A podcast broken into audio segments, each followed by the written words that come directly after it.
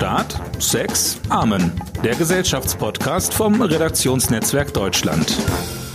Herzlich willkommen zur zwölften Ausgabe des Podcasts Staat, Sex, Amen. Wir haben so eine, ja, ganz kleine Winterpause gemacht von sechs Wochen. Ja, genau. Wir haben uns ja gedacht, weil wenn die Bundesliga schon keine, Ja. keine Winterpause mehr macht, ne, sondern gleich am 2. Januar anfängt, weiter Fußball zu spielen, also quasi parallel zur Vierschanzentournee, haben wir gesagt, machen wir dafür die Bundesliga Winterpause Genau. und starten jetzt wieder durch. Und äh, wir haben eine gewählt, eine Pause, die eines Harald Schmidt würdig gewesen wäre, würde ich sagen, oder? Absolut, Zumindest da, zumindest da. Zumindest da gibt es eine kleine Parallele. Mehr Ich habe, äh, Christian, ich habe dir was mitgebracht. Was? Ja, Was ich habe dir was mitgebracht. Ich will dir ja jetzt in jeder Folge will ich dir was mitbringen. Das ist total toll, Ja. weil ich dir auch was mitgebracht habe. Total gut. Und dann würde ich das in Zukunft auch machen. Sensationell. Was hast du denn mitgebracht? Ich habe dir meine Lieblingsmeldung der Stunde Ach, mitgebracht. weißt du was? Na? Ich, ich auch. Verrückt. Also, als wenn wir was abgesprochen Pass haben. auf. Ähm, Na? ähm, Überschrift: Polizei sprengt illegale Domino-Runde in Hannover. Ich, ich zitiere: Kurz vor Mitternacht beobachtete eine Polizeistreife das seltsame Besuchertreiben. Die Spieler saßen bei Tee und Häppchen. Und jetzt kommst du. Eine, Ne? eine illegale Domino-Runde. Ja, eine illegale Domino-Runde wegen Corona. Was ja? hätte Al Capone dazu gesagt? Ich, ich mag besonders das Wort sprengt. Ne? Ja. Du sprengst ja normalerweise sprengst du, was sprengst du? Blindgänger sprengst du oder äh, Ja. äh, Schleuserbanden Oder, vielleicht. oder, so, oder so eine, genau, oder so eine Terrorbesprechung, so, so Bin Ladens Tafelrunde. Äh, und dann geht man da rein und, und sprengt die. Also natürlich jetzt nicht wortwörtlich, sondern Na, auch manchmal auch wortwörtlich. Ja, ne? Also es gut, kommt drauf ja, an. Ja, stimmt. Also damals in nicht Jalalalalalabat, sondern in, wo war das nochmal? äh, Na, na da, in Dings. in da wo da, Wie hieß das denn noch? Ich ja, weiß, es nicht mehr. ja. Also ähm, die große Frage ist natürlich jetzt, wenn die Domino-Bande jetzt ausgehoben ist, wie wird die Domino-Bruderschaft auf diese Aggression der Staatsmacht reagieren? Ja? Äh, bricht jetzt so ein Domino-Bandenkrieg aus vielleicht oder so, ja? Ja. Oder ähm, du weißt ja, dass Domino-Spieler zu allem fähig sind. Ne? Und wenn die unter Druck stehen, Ja. und was macht jetzt der geheime Bund der Skatbrüder, ja? Wo das jetzt denen an den Kragen gegangen ist? Oder die Mau-Mau-Mafia, Christian. Kommen die jetzt in den Kanasterknast? Nicht schlecht, nicht schlecht. Meine Lieblingsmeldung der Nicht Stunde. schlecht. Das ist äh, Bridge over Troubled Water für die Bridge-Freunde, ne? So, was hast Komm, du denn du mit? hast angefangen mit was, Karlauern. Jetzt hören wir aber auch auf mit schlechten Karlauern. Jetzt wirklich. Ich habe dir auch eine Lieblingsmeldung der Stunde mitgebracht. Und zwar äh, hat das Corona-Jahr, wie man sich natürlich vorstellen kann, die deutschen Brauereien empfindlich getroffen. Saufen die Leute mehr oder weniger? Ich hätte ehrlich gesagt gedacht, mehr. Ja. Es ist aber deutlich weniger, weil die nicht mehr in die Kneipe gehen. Oder weil die zu härterem Stoff greifen vielleicht. Das kann natürlich auch sein. Aber es ist, wie das Statistische Bundesamt mitteilte, das sind ja so Meldungen, wo man dann immer kurz schon, schon vor der vor, Britische Forscher haben herausgefunden. vor, kurz, kurz sediert ist. Ne? Ganz kurz. Wie das Statistische Bundesamt Eine mitteilte, Meldung- wurden 2020 insgesamt 8,7 Milliarden Liter Bier abgesetzt. Das sind 5,5 Prozent oder 508,2 Millionen Liter weniger als im Jahr davor. Das also eine sich- halbe Milliarde Liter Bier. Auf Hannover oder Norddeutschland oder? Nee, das äh, ist eigentlich nur mein Reihenhaus. nee, aber äh, nee, das ist deutschlandweit. Und äh, mir hat sehr gefallen, dass auch drin stand, dass, weil ja nun die Kneipen äh, von einem Tag auf den anderen schließen mussten im März, ja, mussten, musste teilweise frische Ware vernichtet werden. Und da habe ich mir gedacht, ich meine, vernichtet wird die immer, oder? Freiwillige Also werden auch- noch gesucht oder? Auch wenn kein Lockdown ist, ne? Ja. Geht man doch dahin, um das Bier zu vernichten. Was Das- macht man damit denn sonst? Ja, aufheben und sammeln jedenfalls nicht. Nee, ne? das glaube ich auch. Ja, ist richtig. Naja, was war denn, was war denn, gut, das waren jetzt zwei Lieblingsmeldungen der Stunde, aber Ja, der Aufreger, der Aufreger noch los? die- dieser Tage ist natürlich der, äh, der Rassismus-Talk, äh, die letzte Instanz im WDR. Ähm, äh, Was war denn da los? Das war, kurz erzählt war es so, da war ein lockeres Palando über dies und das geplant mit äh, vier Gästen. Janine Kunze, Miki äh, Beisenherz, Thomas Gottschalk, Jürgen Milski, bekannt als äh, Wer war die erste? Als Buddy von ähm, Slutko in Brick Brother House, dann Schlagersänger und äh, Shopping TV, Gaming TV Verticker. Äh, Janine Kunze äh, aus äh, Hausmeister Krause. Ja. ähm, Legendär ist auch nur knapp zwei Jahrzehnte her der große Erfolg. Ist das schlimm, wenn ich jetzt sage, dass ich sie nicht kenne? Nein, das ist nicht schlimm. Und die sollten also nun über diese und jene Themen in einem flockigen Ton sprechen, so schön zum, zum Abend hin. Ja. Unter anderem um äh, Rassismus, so ein Thema, was man ja auch kurz vorm Wochenende war gar nicht am Wochenende, war am, am Sonntag, äh, was man am Sonntagabend so zur Entspannung die nächste Woche rein ja ganz schnell mal abhaken kann. Äh, fünf äh, Weiße sprechen also darüber, ob Rassismus ein Problem ist und kommen zu dem Schluss, ähm, nö, ist jetzt eigentlich nicht so schlimm, wenn man es ein bisschen locker nimmt. Ja, ein bisschen mhm. Humor reinbringen, dann geht das schon. Ich habe das jetzt etwas spitzfindig zusammengefasst. Es wurde aber unter anderem mit grünen und roten Karten darüber abgestimmt, ob man zum Beispiel die Frage, wie man zum Beispiel die Frage beantworten würde, das Ende der Zigeunersoße, ist das ein notwendiger Schritt? Ja. Und alle vier haben also für das Recht votiert, weiterhin Zigeunerschnitzel und Mohrenkopf sagen zu dürfen. Jetzt ist meine Frage, also Aufschrei natürlich, Shitstorm mit Ansage, obwohl es eine Wiederholung war. Im November hat das noch keiner mitgekriegt. Mhm. Meine Frage ist nicht, dürfen nur paritätisch besetzte Talkrunden über Rassismus sprechen? Meine Frage ist eher, es war weniger, also es war nicht nur ein Problem der Besetzung, es war halt auch ein Problem der Durchdringungstiefe. Das Niveau, auf dem dieses sehr komplexe Thema da abgefrühstückt wurde, ist, war sowas von erschreckend. Gottschalk erzählt dann, er hat sich immer als Jimi Hendrix verkleidet und konnte da es nachvollziehen, wie sich Schwarze wohl fühlen müssen. Und er ja. hat sein Gesicht äh, äh, schwarz geschminkt. Ja, davon gehe ich sagen. aus. Ja. Nee, nee, hat er gesagt. Hat er gesagt sogar? Hat er gesagt. Ja. Und deswegen, deswegen weiß er jetzt, wie sich Schwarze fühlen. Und äh, ähm, Jürgen Milski sagt dann, oh, früher hat man doch auch und, und äh, keiner hat es damals gestört, was ist dann auf einmal mit den Leuten los? Und Janine Kunze sagt, sie als Blondine mit großen Brüsten kennt die Diskriminierung auch und überhaupt. Ähm, es ist halt, und das zeigte sich halt daran und auch an den Reaktionen, es ist halt ein verbreiteter Irrtum, nicht nur unter Nicht-Schwarzen wie uns anzunehmen, dass ein Problem, das man nicht am eigenen Leibe spürt, eigentlich überhaupt nicht existieren kann. Das denken aber tatsächlich ja noch erstaunlich viele Menschen, die dann so politische Sensibilität oder die Forderung, äh, sich das bewusst zu machen, praktisch mit punktueller Verspanntheit verwechseln und äh, äh, das übel nehmen. Es ist erstaunlich, mit welchem Zorn und welcher Vehemenz Menschen für sich einfordern, weiterhin Zigeunersoße sagen zu dürfen. Ganz erstaunlich, als ob das Abendland äh, gleich zu kollabiert, wenn man seinen Sprachgebrauch mal überprüft. Mhm. Ne, ich habe ähm, ich hab einen Kommentar dazu, hatte ich geschrieben. Ja. Und die Reaktionen auf den Kommentar waren kurz zusammengefasst. Erstens, es gibt keinen Rassismus. Zweitens, Weiße Weiße nennen es auch Rassismus. Drittens, wir haben früher auch Neger gesagt und keiner hat's gestört. Und viertens gibt es keine anderen Probleme. Das war im Großen und Ganzen die Reaktion.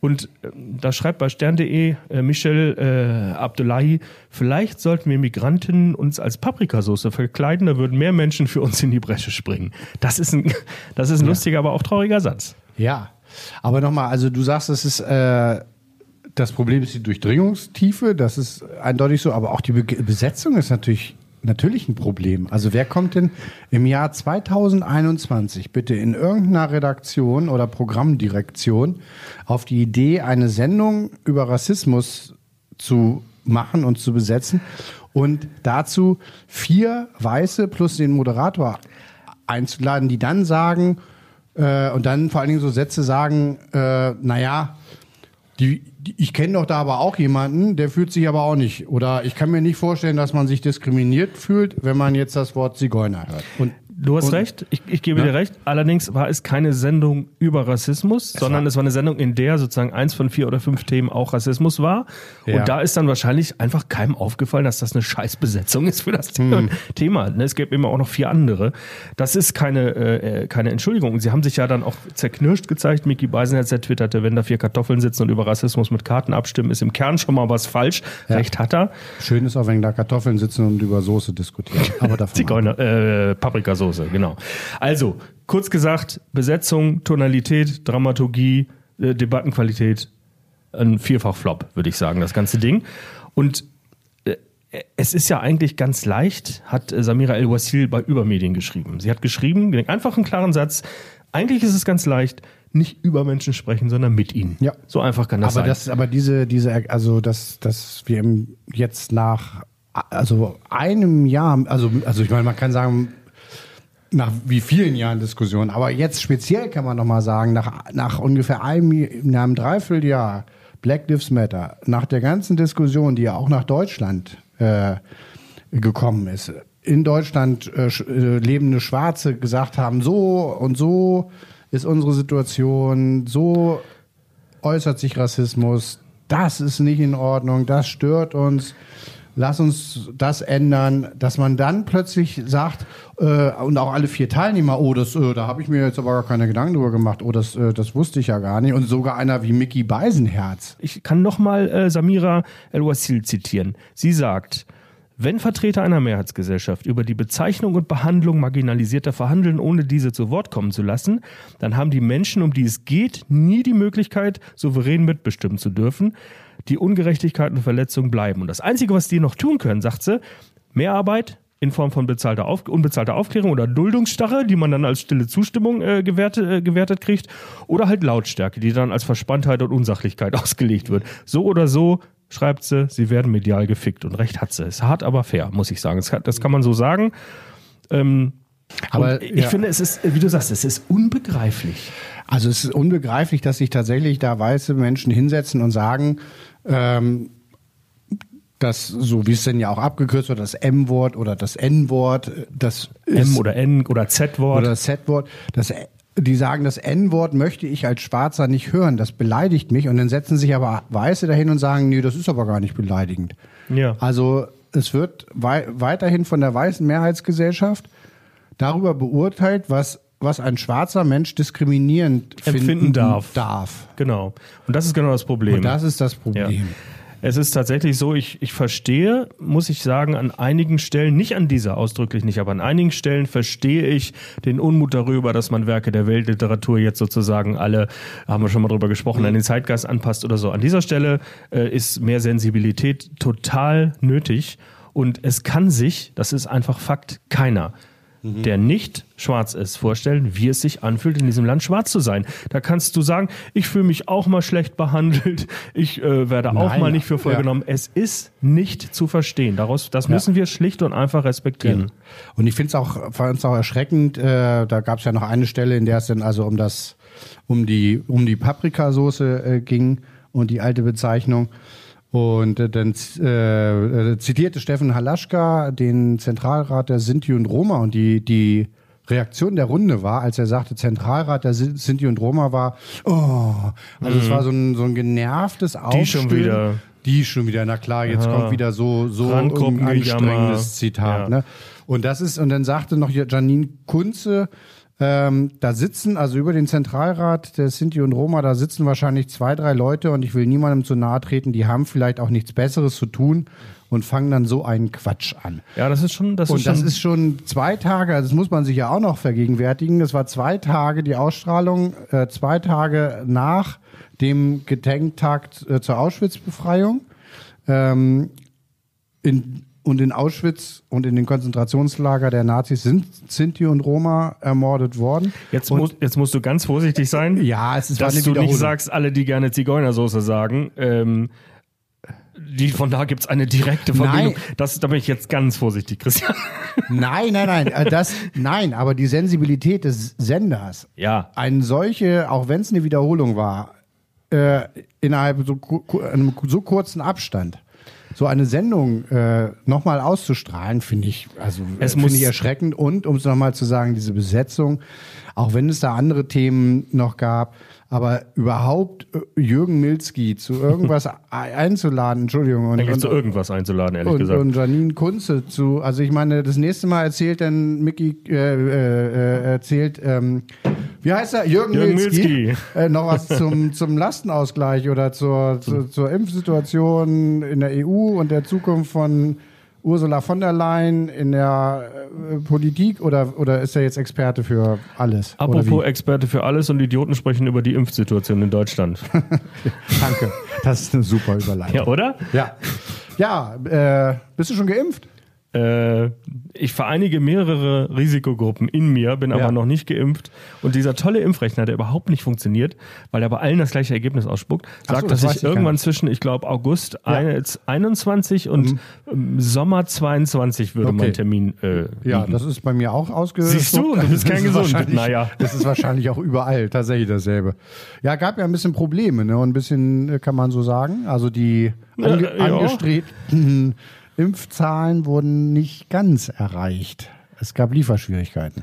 Und ich denke dann immer, das, was wir aktuell beim Impfen erleben, das kollidiert einfach, schlicht und einfach mit meinen Erwartungen an dieses Land. Das passt einfach nicht zusammen Ja. mit dem, was ich erwarte. Ich verstehe, äh, dass man natürlich zu wenig Impfstoff hat und natürlich ist diese Kampagne der Bild-Zeitung auch äh, über Impfversagen auch ganz übel und, und giftgrün und bigott. Ich kann das nicht ertragen, wenn die Berichterstattung da jedes Mal sozusagen ins, ins, ins Sauerstoffarme abkippt, wenn Julian Reichelt irgendwo eine Ader schwillt. Äh, Das ist natürlich schlimm, aber ich kann mir einfach nicht vorstellen, dass das nicht schneller gehen kann. Ich verstehe nicht, wie man in vier Tagen 100 Milliarden Euro für die Wirtschaft aufbringt und das aber nicht schafft, die paar Impfdosen, die man sich überhaupt gesichert hat, auch zackig zu verimpfen. Ich verstehe es wirklich nicht. Ne? Erst hieß es, man wolle allen Deutschen bis zum Sommer ein Angebot machen, dann hieß es, man wolle allen Deutschen im Sommer ein Angebot machen, dann hieß es, man wolle allen Deutschen bis zum Ende des Sommers ein Ja, Angebot da sind machen. wir jetzt, genau. Das ist der Stand jetzt. Ja. Und es ist erst Februar. Genau. Ich sag dir, für einen Risikopatienten ist das ein großer Unterschied. Das sind vier bis fünf Monate Unterschied Ja, da sind, Aussage. schon, da sind schon vier bis fünf Tage, können Ja. schon den Unterschied machen, leider. Ja. Das, das ist so. Und äh, es hat sich mal wieder eins gezeigt, finde ich bei der ganzen Debatte, äh, äh, schuld sind immer die anderen. Immer. Und das ist äh, auffällig, dass sich dieses Muster wiederholt, oder? Du meinst, die EU schiebt den schwarzen Peter den Unternehmen zu. Die Unternehmen sagen, die haben scheiße verhandelt. Ja. Die Bundesregierung sagt, es war die EU. Ja. Die Medien sagen, die Bundesregierung hätte nicht die EU einschalten sollen, sondern egoistischer denken müssen, Ja, und nationalistischer denken müssen, und- früher bestellen müssen, schneller bestellen, konsequenter.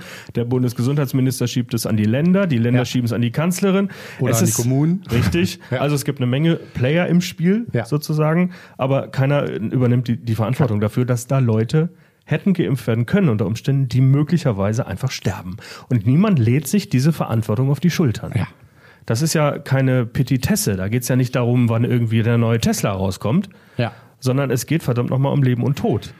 Israel will bis März 60 Prozent seiner Leute impfen. Deutschland will das erst im Spätsommer erreicht haben. Natürlich gibt es dafür Gründe. Israel kleiner, äh, viele junge, weniger alte Menschen, was weiß ich. Israel kriegt, glaube ich, vier bis fünf Millionen Dosen Impfstoff. Deutschland kriegt ungefähr dasselbe oder drei bis vier Millionen, aber ist natürlich viel größer. Ähm, und Israel bezahlt mehr für den Impfstoff. Auch interessant. Die zahlen pro Dosis etwa, ähm, wo habe ich das hier? 30 US-Dollar für Pfizer BioNTech und die EU zahlt 18 US-Dollar. Und natürlich hat so ein Unternehmen, wie soll ich sagen? Finanzielle Ent äh, Naja, kann man schon sagen, ne? Ja.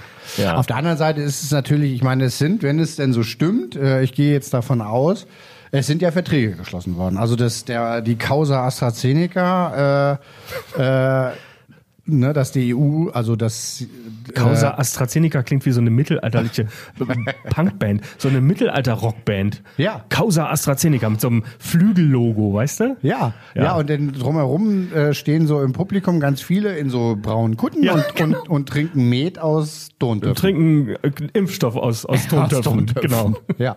Äh, nein, aber äh, Lieferschwierigkeiten bei AstraZeneca. Äh, es, äh, sie waren nicht in der Lage, so viel zu liefern, äh, wie ursprünglich beschlossen oder vereinbart. Aber, aber Großbritannien sollte weiterhin aus den beiden britischen Werken beliefert werden. Ja, das Und passt doch da- alles hinten und vorne nicht zusammen. Fragt man sich genau. Hey, Ja. Das berühmte Best Effort, äh, sozusagen, was steht denn nun Ja. wirklich im Vertrag? Und also ich, es gibt eine Menge Leute, die in diesem Kontext keine gute Figur äh, gemacht haben. Und ich kann nur hoffen, dass das dann auch wirklich bei Ende Sommer bleibt und nicht jetzt schon in vier Wochen wieder irgendein Problem auftritt, wo es dann heißt, ja, bis zum Ende des Jahres soll ein Impfangebot an alle äh, gemacht Man muss werden. mal sagen, um sich das zu vergegenwärtigen, man kann es nicht oft genug sagen, wir haben im Moment in Deutschland gemessen an der Bevölkerung genauso viele Tote wie die USA. Mhm. Und da haben wir immer gesagt, ach guck mal, also guck mal da, Wie schlimm das da das ist. ist ziemlich schlimm. Und wir haben uns sehr lange im Glanz des, des doch erfolgreichen ersten Lockdowns und Sommers, äh, trotz der Toten da natürlich auch, aber ähm, da hat Deutschland ja tatsächlich eine gute, im Vergleich zu anderen Ländern, eine gute Figur gemacht. Da haben wir uns sehr lange gesonnt in diesem Erfolg und haben verpasst, weiterhin mal auf erfolgreiche Länder zu schauen, Was die uns- jetzt einiges besser machen. Was uns zuletzt auch die Sterblichkeitsstatistik kräftig verhagelt hat. Mhm. Denn diejenigen, die immer sagten, guck doch mal, es gibt gar keine Übersterblichkeit und an irgendwelchen Viren zu sterben ist ganz normaler Vorgang und so weiter. Dieses Argument habe ich jetzt aus guten Gründen seit mehreren Wochen nicht gehört. Ja. Sag mal, Christian, Ja. was glaubst du? Welche Zahl ist größer? Die Zahl der möglichen Verläufe einer Schachpartie oder die Zahl der Elektronen im Universum? Wenn du schon so fragst, würde ich sagen, die Schachpartie. Richtig, genau. Es gibt 10 hoch 120 Varianten, wie ein Schachspiel verlaufen kann, eine Schachpartie. Ja. Das ist eine Null, äh, eine Zahl mit 120 Nullen. Ja. Eine sogenannte Vigintillion, habe ich gelernt. Eine Vigintillion? Eine Vigintillion. Und die Zahl der Elektronen ist nur eine Tridezilliarde, eine Zahl mit 80 Nullen, also lächerlich im Ja. Vergleich. Ja. Ist, ist, ist da die Form, wie ich gerne früher Schach gespielt habe, ist der Spielverlauf Lauf auch da? Wie geht das? Äh, irgendwann das Schachbrett nehmen und wegschmeißen? Meistens gerade dann, wenn man merkt, dass man verloren hat. Ne? Wenn man gerade verliert. Ja. Schach boomt.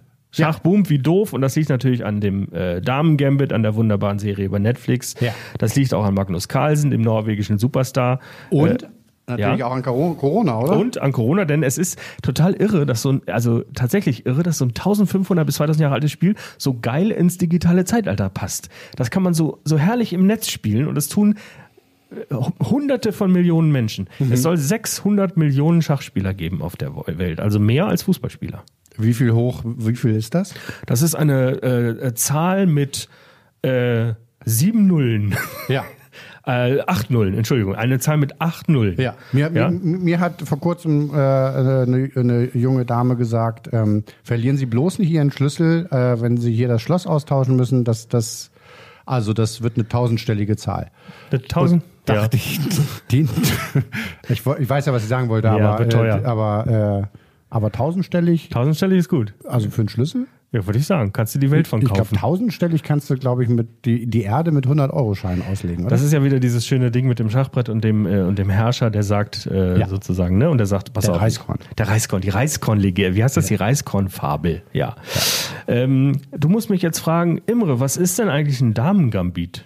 Ähm, Imre, was ist denn eigentlich ein, ein äh, warum, warum läuft das jetzt so ab hier, unser Podcast, dass du mir jetzt auch noch sagst, du gibst nicht mal nur die ganzen Antworten, Ach so. und, sondern ich da sagst auch noch, was ich fragen soll. Aber Christian. ist egal, ich, will- ich will mich gar nicht streiten mit dir, was mich interessiert. Sag mal, ähm, was ist denn eigentlich ein Damengambit? Äh, das ist gut, dass du fragst, Christian. Das erkläre ich dir gerne. Das ist eine Schacheröffnung, bei der du einen Bauern opferst, um sozusagen strategischen Vorteil zu erhaschen. Mhm. Ne? Du siehst zuerst den Bauern, der vor der Dame steht. Das ist ein Damengambit. Es gibt auch einen Königsgambit, das du Ja. den Bauern siehst, der vor dem ba König steht. Ja, also E2, E4. Äh, genau. Das ist König. Danke. Ne? Das Wort Gambit kommt nämlich aus dem äh, Italienischen Ja. und äh, es äh, ist sozusagen im Sinne von dare il gambetto, ein Bein stellen. Ach. Ja. Und diese Serie, die ich gerade, ich bin mittendrin, ja. ist äh, fantastisch. Also alle Kritiker, äh, alles was Critical Acclaim und, und so angeht und alle Rekorde in 60 Ländern auf Platz 1 und so, das ist tatsächlich ein fantastisches Ding. Die Geschichte einer jungen Weise, äh, fiktive Geschichte muss man sagen, äh, einer jungen Weise, die äh, Beth Harmon, die amtierende Schach, ähm, die die amtierende Schachelite herausfordert und äh, in, in der sozusagen in der in der Welt der Schachprofis äh, für Furore sorgt. Ähm, geschrieben von Walter Tra äh, Tevis, dem Autoren von Haie der Großstadt. oh, äh, mit hier Paul Newman, Genau, dieser Billardfilm. richtig. Also er hat schon wieder Das ist praktisch 40 Jahre her. 61 erschienen, der Film. Und äh, das ist das, Das sind sind äh, sogar 40. 60 Jahre fast. Nee, genau. Ja. Und Ah, die, nee, ja, aber- 70 Jahre. Ach, wie lange ist 61 her? Verdammt nochmal? Naja, 60 Jahre. Ja, danke. Aber es gab doch eine Fortsetzung, die ist in den 80er Jahren erschienen, oder? Okay, das kann sein. Gab es nicht so mit, wie hieß der denn? Slowhand, Mr. Slow? Nee, Mr. Slow ist Eric Clapton, aber irgendwie, er hatte so einen Spitznamen mit Fast, Fast, Fast Eddie. Fast Eddie. Fast Eddie. Ja, Und genau. es gab aber von Haie der Großstadt nochmal einen zweiten Teil. Ich glaube, das war in den 80er Jahren. Wir, wir schweifen ab. Wir wir sind abgeschwiffen, genau. Ähm, es geht um Schach und äh, Schach ist, äh, ist sozusagen das Spiel der Stunde. Und das hat auch Gründe, denn du kannst es natürlich wunderbar im Lockdown spielen und du kannst dich da auch wunderbar in diese Welt begeben. Und es geht bei, bei Beth Harmon dann auch um Paranoia und Ängste und Süchte und so, genau wie das ja auch bei einigen der großen Schachspieler der Welt war. Bobby Fischer, der dann irgendwann ähm, durchgeknallt ist, äh, den Holocaust leugnete und Osama Bin Laden einen Brief geschrieben hat. Hatten wir heute schon, wir hatten heute schon zweimal Osama Bin Laden. Das ist komisch. Das ist komisch. Also es geht äh, um Alkohol und Medikamente und es geht vor allem, und das ist das eigentlich das Wichtigste, was ich am spannendsten an der Geschichte finde, es geht um die Erwartungen, unter denen sie steht. Die Erwartungen ihrer Mutter, die Erwartungen des Publikums und vor allem ihre eigenen an sich. Und das ist natürlich eine, eine total tolle äh, Analogie zur Welt an Aber ist sich. die Mutter nicht beim Autounfall ums Leben gekommen? Ja, aber sie war, sie war ähm, Mathematikerin und hat ein Buch hinterlassen, Ah. in dem sich äh, Beth dann sozusagen, in dem Beths, wie soll ich sagen, ähm, Interesse an, den, an der Logik und an der Systematik und so weiter geweckt wurde. Und irgendwie geht es dann schon auch noch um die Muttererwartung. Ähm, und äh, ich war bei den- diesen Welt, Welt, Weltanalogie sozusagen. Ähm, wenn die Könige sich raufen, müssen die Bauern Haare lassen. Hat, Dann müssen äh, die was? Dann müssen die Bauern Haare lassen. Haare Da kennst du, mit Haaren ist nicht so dein Thema. Christian. Das ist. Ja, hat Peter Rosecker gesagt, noch, um das noch zu Ach so, vervollständigen. ja, dann äh, haben bei mir, äh, äh, muss ich sagen, die Könige sehr gekämpft. Ja, die haben wirklich und gewonnen. Beide. Die haben beide Beide. Der erste Doppelsieg in der Schachgeschichte hat auf deinem Schädel stattgefunden, ne? Ja. Genau. Ja. Und noch ein Zitat zum Schach. Lass mich äh, noch ein Zitat sagen von Schopenhauer. Der sagte, es ist im Leben wie im Schachspiel. Wir entwerfen einen Plan. Dieser bleibt jedoch bedingt durch das, was im Schachspiel dem Gegner im Leben das Schicksal zu tun belieben wird. Ne? Ja. Also, das ist ja eine Zuflucht in so eine kleine, gesunde Welt, klare, gesunde Welt, die riesig und winzig zugleich ist, kann man sagen. Das stimmt. Aber gesund äh, muss die nicht unbedingt sein, wenn du. Ich, ich lese eigentlich jedes Buch immer nur einmal. Es gibt ganz wenige, die ich mehrfach gelesen habe, weil, weil es gibt ja noch so andere viele schöne Bücher, die man lesen muss, finde Ja. ich immer. Aber die Schachnovelle äh, habe ich Ja, die Schachnovelle. gelesen. Und da ist das Schachspiel ja nicht so gesund. Das stimmt, aber es rettet ihm doch am Ende sozusagen eine Zeit lang zumindest vor dem Wahnsinn. Äh, ja, ja, das wenn es ihn auch, genau. wenn es ihn auch sozusagen am Ende doch dann in den Wahnsinn selbst zieht, aber ähm, eine Zeit lang zumindest In Einzelhaft äh, rettet es ihn rettet es ihn. Das ne? stimmt. Das also stimmt. es ist, ähm, es ist schon toll. Ich baue übrigens gerade, ich baue gerade selber Schachbretter. Ja, Hab das ich wollte ich dich noch fragen, weil Ja. du sagtest nämlich online. Ich habe jetzt aber auch gelesen, dass also Schachbretter Ja. äh, zumindest in den USA mittlerweile, mittlerweile wohl ausverkauft sind. Ach. Wegen dieses, dieses Schachbooms. Das ist mein Markt oder was? Und das ist dein Markt. Und die, Ja. genau, ich habe gesehen äh, oder gehört, äh, du hast ein Schachbrett selbst. Ja, mehrere schon. Ich habe schon mehrere, Mehrere? Schachbretter gebaut. Ja, und zwar ähm, kann man das bei Instagram angucken, wenn man das will. Ich bin da ganz am Anfang. glaub, aber ich habe schon, gesehen. hab schon, ja, und ich habe schon mehrere gebaut und zwar mit äh, Intarsien. Also Furniertechnik. Du, du schneidest praktisch äh, sehr dünne, 0,6 Millimeter dünne Hölzer zu. Ahorn in meinem Fall für die hellen Felder und Ja. Nussbaum B-Horn oder für die dunklen. Ne? genau. Und Nussbaum oder, oder geräucherte Eiche für die dunklen Felder. Wobei geräucherte Eiche ein Problem gibt, nämlich der, der, der, wenn du das ganz fein schleifst und ölst, dann sammeln sich die dunklen Fussel von dem geräucherten Baum in den hellen Fasern des Ahorns. Und das ist nicht so toll. Ja. Mahagoni kann man auch als dunkles Holz verwenden. Ähm, Ja. Also es sind ganz tolle Intarsienbänder legen, so dass es auch schick aussieht. Äh, sehr fein schleifen und das Ganze auf eine Akazienplatte äh, leimen und dann kann man da wirklich ein schönes Schachbrett bauen. Wie viel hast du jetzt schon gebaut? Äh, dreieinhalb. Das heißt, liebe Zuhörerinnen und Zuhörer, wenn Sie jetzt schon seit Wochen die Werbung. Schach spielen wollen und kein Brett mehr kriegen, Nein, das ist ja so schwer zu kriegen. Schachbrett und Co., dann äh, äh, melden Sie sich einfach bei Imre Grimm. Sehr gerne. DM bei Twitter. Ich kann, ich nehme auch Wunschhölzer entgegen und baue dann nach Wunsch auch das, Hol das äh, Schachbrett aus dem Holz, was ihr gerne wollt. Genau. Ja. Es ist ein tolles Spiel. Ich bin ganz am Anfang auch als Spieler. Äh, Goethe schrieb ein Probierstein des Geistes über Was Schach. Goethe so alles Ja, geschrieben der Goethe hat wirklich über alles was gesagt. Das ist unfassbar. Wahnsinn, ne? Über alles, selbst übers Internet und Fernsehen, glaube aber, ich. aber ich würde, also, aber ein Probierstein Ja. würde ich bei Schach nicht sagen, weil es ist ja meistens Holz, oder? Und wenn Du denkst wieder nur ans Essen. Er meint es natürlich im geistigen Sinne. Ach so. Von allen Seiten ein Problem betrachten, ausprobieren. Äh, aber so- warum denn kannst du auch ein Probierholz sein? Was ist denn überhaupt ein Probierstein? Gut, ich sag's lieber mit Richard von Weizsäcker. Ich glaube nicht, dass irgendjemand durch das Schachspielen schon dümmer geworden ist. Gut, es könnte sein, dass du der erste Mensch bist. Ja. Also wenn man das, wenn man deinen Kopf anguckt. Ich habe ich hab mit Schachbrettern werfen gelernt. ja, siehste. Ja. Also es ist ein, es ist ein, ein ganz tolles äh, Spiel. Äh, das muss ich niemandem erklären. Ja. Ähm, Wir haben das, Hm? Nee, du? Ja, ich wollte noch einen Satz, äh, einen Satz ein zum Zitat? Lobe, nein, Ach so. zum Lobe des Schachs wollte ich noch sagen, dass mir persönlich ganz besonders daran gefällt, dass man sich nicht besiegt, sondern dass man den Gegner in eine Position bringt, aus der heraus er nicht mehr gewinnen kann. Und dass man dann sagt, das Spiel ist zu Ende. Also bevor der eigentlich, die eigentliche äh, Niederlage stattgefunden hat, äh, ist das Spiel beendet. Und ähm, es ist auch sehr höflich und auch erforderlich beim Schach, den Gegner auf eine missliche Situation hinzuweisen und zu sagen, nicht nur, dass man sagt Schach, Achtung, Achtung, Gefahr, sondern auch sagt, hm, ich würde noch mal nachdenken. Man gewinnt am Ende, gewinnt man vielleicht nicht das Spiel, aber doch den Respekt seines Gegners. Es ist ein, ein wirklich ein, ein, Ein Spiel der eine tolle Welt. Könige. Ein, Ein Spiel, Gentleman- ja, Schach, Spiel. äh, Matt kommt übrigens tatsächlich von äh, der König ist äh, tot. Schach hat mit, äh, Matt hat mit Matt nichts zu tun, sondern ist ähm, persisch. Ja, da kommt Für- ja das Spiel auch her. Ja. Nicht wahr aus Persien, also Richtig. damals. Ja, Persien. man. Ganz genau ist die Quelle nicht. Vielleicht auch bekannt. China, man weiß es nicht. Ist ja im Prinzip aus unserer Sicht, Also aus unserer Sicht ist zumindest erstmal die gleiche Autobahnauffahrt. aus unserer eurozentristischen Weltsicht, die wir nun mal haben. Genau. Ja. Schach. Also, Weißt du, wann man übrigens äh, Schach, irgendwas wollte ich jetzt gerade noch sagen, Schach, Schach, Schach, weiß ich auch nicht. Wir haben jetzt zehn Minuten über Schach ges Das ist gut gesprochen so. und keiner hat, hat, ist in die Versuchung gekommen, diesen schlimmsten Witz aller Nein, Zeiten tust zu nicht. machen. Ich weiß gar nicht, welche Nummer. Weißt du, Oh.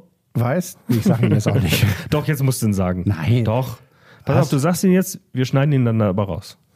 Nein, es ist ja immer, äh, wenn man über Schach redet, dann dauert es normalerweise keine fünf Minuten, bis irgendein Spaßvogel sagt, ich kann nicht so gut Schach, ich habe nicht so viel Glück mit Würfeln. Ja. Oder sowas. Also Ja, ja, irgendwas kommt immer mit Würfeln. Und Ja. ähm, das ist das ist so einer der Witze, wenn es einen Witzeindex geben würde, müsste ist das der erste Witz, den man da drauf äh, verfrachten müsste. Was ich lange nicht wusste, ist, dass der Satz Fußball ist wie Schach nur ohne Würfel ähm, tatsächlich gar nicht von Lukas Podolski stammt, sondern von Jan Böhmermann in dem äh, Podolski, in der Podolski-Parodie. Ach. Das wusste ich nicht. Ich wusste, ich habe tatsächlich lange geglaubt, so schlecht recherchiere ich Zitate, Ja. dass das ein Original-Poldi-Zitat ist. Also, Verzeihung. Nee, macht ja nichts. Weißt Ja, du, wo gerne. man, weißt du, wann man Schach auch spielen kann? An einem freien Tag? Ja. An Feiertagen. Ja. Weißt du, was das Problem dieses Jahr ist? Na?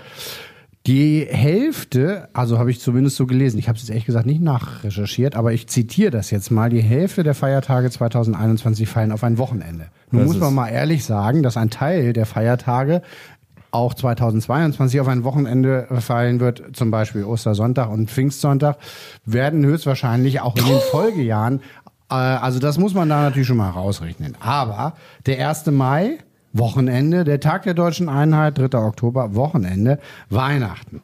Doppel. 24. ist äh, Heiligabend ist Freitag, 1. Weihnachtstag Samstag, 2. Weihnachtstag Sonntag. Dafür haben sie Geld, ey. Da, Ja, genau. Also es ist, für, es ist für Arbeitnehmer äh, äh, ist das kein gutes Jahr. Ähm, deswegen fordern jetzt schon Politiker verschiedener Parteien, dass es so, so Corona-Belohnungs-, Bonung, Bonusfeiertage geben soll. Finde ich super. Also, dass man sagt, okay, 1. Mai ist jetzt am Wochenende, aber dann machen wir den Montag äh, drauf. Finde ich gut. Gibt es schon in Belgien, Luxemburg, Großbritannien, dass Feiertage Ja. verschoben werden, Ja. nachgeholt werden. Ja. Und rate, wer dagegen ist. Mm, der Wirtschaftsminister. Ja, genau. Und wer noch? Die Arbeitgeber. Wer hätte das gedacht? Ach. Ja. Hauptgeschäftsführer vom Handelsverband in NRW sagt, das ist völlig inakzeptabel, davon halten wir gar nichts, Ach, sagte er dem Magazin Captain Obvious. Ja. Ja. Warum sagen Lobbyisten eigentlich immer genau das, was man von ihnen erwartet? Warum sagt nicht einer mal was anderes? Stehen die so unter Druck in ihrer Branche, dass die sofort äh, geteert und gefedert werden, wenn die mal was nicht erwarten? Wenn die, wenn die sozusagen was sagen, was ihnen mittelfristig Sympathien einbringt, statt kurzfristig Profit? Ich verstehe es wirklich nicht. Kann nicht ein Wirtschaftsvogel mal sagen, ich weiß, das kostet uns Geld, und es geht uns auch schlecht und Corona und die Läden und so, aber es haben die Leute auch echt nötig, mal eine Pause zu machen. Ich verstehe es wirklich nicht. Ja, da sind wir wieder beim Thema, das du vorhin schon kurz angedeutet hast, nämlich äh, es gibt da, glaube ich, finanzielle Interessen Unternehmen. Das glaube ich nicht, Christian. Nein, das machen die doch alles nicht für den Profit. Nein, das kann ich mir nicht vorstellen. Ich dachte mal, Bist du hab- denn ich hab das bei grundsätzlich- Lukas Podolski mal gelesen. Ja, ja, genau, hat er oft sowas zu gesagt. Goethe übrigens auch, ja. Go- äh, ja. Ja, Goethe hat- Und äh, wen hattest du? Schopenhauer. Schopenhauer Schopenhauer, die alte Sonnenblume. Osama Bin Laden, der auch schon zweimal Jetzt haben wir schon dreimal. Verdammt. Sag mal, wie findest du denn den Vorschlag? Welchen denn? Ach so, die, äh, die Feiertage nachzuholen. Erstens, äh, erstens habe ich das Gefühl, es ist Wahlkampf äh, und es ist Wahljahr und jetzt kommen äh, Politiker mit solchen äh, Vorschlägen um die Ecke. Das war ja auch nicht die erste Reihe, ne, muss man sagen, im Spiegel. Das äh, muss man auch sagen. Und ähm, man muss auch sagen, dass es ja auch nicht das erste Jahr ist, äh, in dem äh, viele Feiertage auf ein Wochenende fallen. Ähm, ich mh, finde ehrlich gesagt, wenn tatsächlich diese Pandemie äh, überstanden ist, in welcher Form auch immer das möglich sein wird. Also das Virus wird ja nicht mehr weggehen, aber dass, dass wir möglichst viele Menschen geimpft haben, dass man sagen kann, also es ist so ein halbwegs alltägliches Leben wieder möglich. Wenn dann der Bund sagt oder die Länder sagen, wir machen jetzt mal ein langes Wochenende, äh, sowas wie Zeugnisferien oder so, zwei, drei Tage frei und dann kommt das Wochenende und dann machen wir noch ein großes Feuerwerk äh, am Brandenburger Tor und sonst, wo man es möchte und keine Ahnung, stellt die, äh, um die, um die, die Jahresbierleistung wieder zu erhöhen, irgendwo Freibier hin oder ich weiß es nicht. Macht einen riesen Feiertag und gibt dann ein paar freie Tage, würde ich halt, würde ich das für sinnvoll halten. Zur Schach-WM vielleicht auch, wenn die wieder normal stattfindet. Es steht ja auch jedem Arbeitgeber frei, das ganz ohne richterlichen oder Absolut, behördlichen Beschluss natürlich. seinen fleißigen Mitarbeitern. Aber gut, wir sind in Niedersachsen, wir sind ja sowieso, wir sind ja Kummer gewohnt, was Feiertage angeht. Wir hatten ja jahrelang drei weniger als im Süden. Jetzt haben wir den Buß- und Betag zurück. Es waren wirklich nur drei. Ich habe mal geguckt. Im Moment haben die nördlichen Länder zehn gesetzliche Feiertage. Ja. Die äh, mittleren haben elf und die südlichen zwölf. Je weiter du nach Süden kommst, desto mehr machen die Lebe schön. So ist es einfach. Ja, also diese ganzen. Ich fand ja früher immer, ich weiß nicht, ob ich das schon mal gesagt habe, aber ähm, ich habe immer die katholischen Mitschüler Ja. und Mitschülerinnen beneidet, die bei uns an der Grundschule waren. Also ich bin hier in Niedersachsen aufgewachsen, also protestantisches Kernland. Und die durften immer äh, an den katholischen Feiertagen zu Hause bleiben. Das durften wir nicht. Aber die durften an den protestantischen Feiertagen auch zu Hause bleiben, weil natürlich keiner da war. Weil Ja. natürlich alle Lehrer und Lehrerinnen natürlich Feiertag hatten. So. Das heißt, die hatten viel, viel mehr Ja. viel, viel mehr Feiertage. Und sie hatten einen Religionslehrer. Ich musste ab und zu mal rüber und einen Stuhl holen oder sonst was. Äh, da wurde ich den rübergeschickt. Und der hatte zur Belohnung für richtige Antworten, hatte der so eine, so eine, so eine Süßigkeitenbox da auf dem Schreibtisch. Sowas hatten wir auch nicht. Protestanten und, und süße Belohnung, Nee. das widerspricht dem protestantischen Ethos, äh, dass Ach, es überhaupt Zuckerle natürlich. gibt für irgendwas Geleistetes. Nein. Das gibt's doch gar nicht. Unser Heil. Liegt in der Arbeit. So. So. Ich glaube aber, möglicherweise brauchen Katholiken auch einfach mehr Freizeit, weil die Kirche mehr Aktivitäten vorsieht. Im Protestantismus ist Ora et Labora oder sind das die Katholiken? Nein, das ist, nee, das war so ein, das war, das war ein Orden, Mann. Das waren, ich glaube, die Franziskaner oder Benediktiner. Okay, aber das waren jetzt ja auch keine Protestanten. Also insofern Katholiken, weil es damals noch Ja, keine Protestanten eben. gab. genau. Also, ähm, es ist, äh, glaube ich, ein guter Vorschlag, den du da gemacht hast. Ich unterstütze den Corona-Ferien, wenn sich die Sache beruhigt hat. Sehr schön. Was machst du denn, ähm, wenn, wenn dir so richtig kalt ist, ne? ich weiß, was jetzt kommt. Ich weiß, was jetzt Wenn du kommt. so, sagen wir mal, du müsstest jetzt eine s- m, 30-minütige Rede dir anhören von einem zukünftigen oder gerade vereidigten Präsidenten Ja. und noch ein schönes Gedicht und Lady Ja. Gaga zu gucken, es sind aber irgendwie sowas. Es also ist kalt. frostig, es ist, Es ist kalt. kalt, du du hast keine Lust dazu. Nein, du sitzt da und musst aber irgendwie auch hin und dann Oh. setzen sie sich auch noch da mitten auf eine Bühne. Und du kannst nicht alleine- mehr unten hinsetzen, sondern du musst da auch noch da, wo die Fernsehkameras sind. Du musst dich da hinsetzen. Was ziehst du an? Und du musst auch noch dem Typen zuhören, der deinen Job gekriegt hat. Das kommt auch ja noch dazu. Was siehst du an? Ja, ich würde sagen Funktionsjacke, Ja. OP-Maske und Fäustlinge, oder? Fäustlinge. Und zwar selbstgestrickte, ne? Natürlich. Braune Braun, im, weiß. im Ja. Norweger Pulli-Muster. Natürlich. Also Ja. wir sprechen natürlich von Bernie Sanders und den Wunderbar. Bernie Mittens, die jetzt schon ein paar Tage her sind, aber immer noch ein immer noch populäres Meme. Das geht immer noch rum. Du siehst immer noch Bernie Sanders auf seinem blöden Klappstuhl Ja. überall sitzen in äh, bei, bei, was weiß ich am, am beim letzten Abend mal auf diesem Hochhauspfosten Ja. mit den frühstückenden ähm, Arbeitern. Neben Forrest Gump, Neben auf, Forrest Gump, auf der Bank, auf äh, dem neben, Thron neben von- den drei Frauen von Sex and the City und wird fortgesetzt, ne? Äh, ja, wird fortgesetzt, allerdings ohne. Ich bin nicht so im Film, Sarah ehrlich Jessica gesagt. Parker? Richtig. Und bei Marina Abramovic saß er auch. Das hat mir eigentlich am besten gefallen. The Artist is Present, weißt Ja, du noch? ja, Wo oh, sie auf dem. Stuhl sitzt, vor zehn Jahren im MoMA in äh, New York. Ich war da. Aber das führt jetzt zu weit.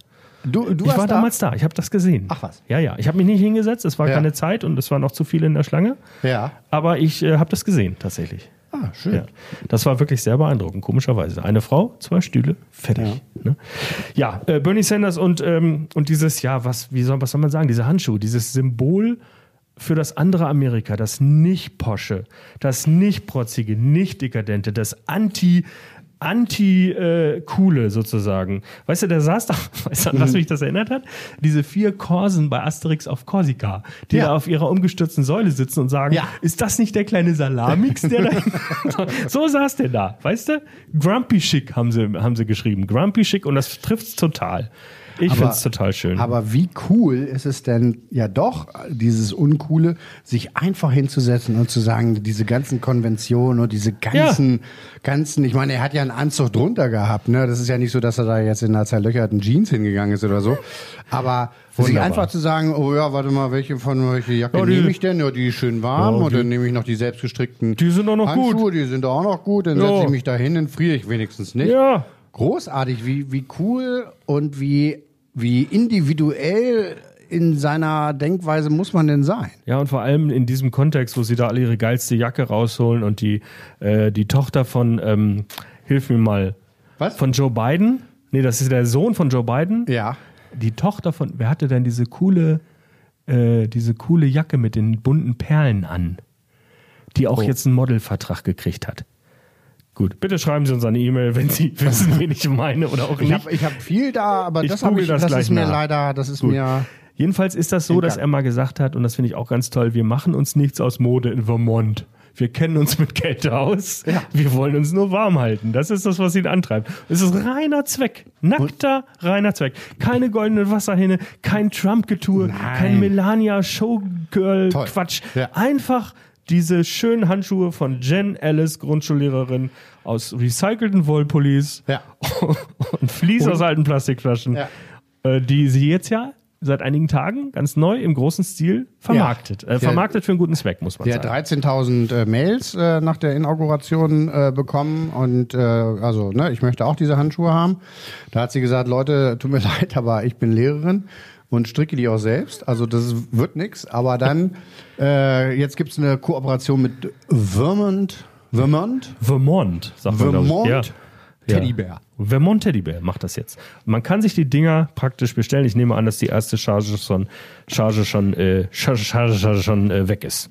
Also, äh, wenn Sie sich einen schönen Feiertag machen wollen in diesem Jahr, bestellen Sie sich einfach bei Vermont Teddybär Fäustlinge von Bernie Sanders und bei Imre Grimm ein So. Schachbrett Richtig. mit schönen Holzschachfiguren. Und dann spielen Sie mit diesen Fäustlingen Schach. Richtig. Und wenn, und zwar draußen bei 0 Grad. Wenn das alles funktioniert, dann würde ich sagen, haben Sie wunderbar diese Podcast-Folge zusammengefasst und in ein kleines individuelles Kunstwerk Und sprechen Sie dabei formiert. Nicht über Rassismus. Das Nein. können Sie gerne tun, aber nicht beim Schachspielen und nicht einfach so nebenbei, wenn es lustig sein soll. Wie hat Bernie Sanders mal gesagt, schwere Zeiten bringen oft das Beste im Menschen zum Vorschein und wenn es Fäustlinge sind.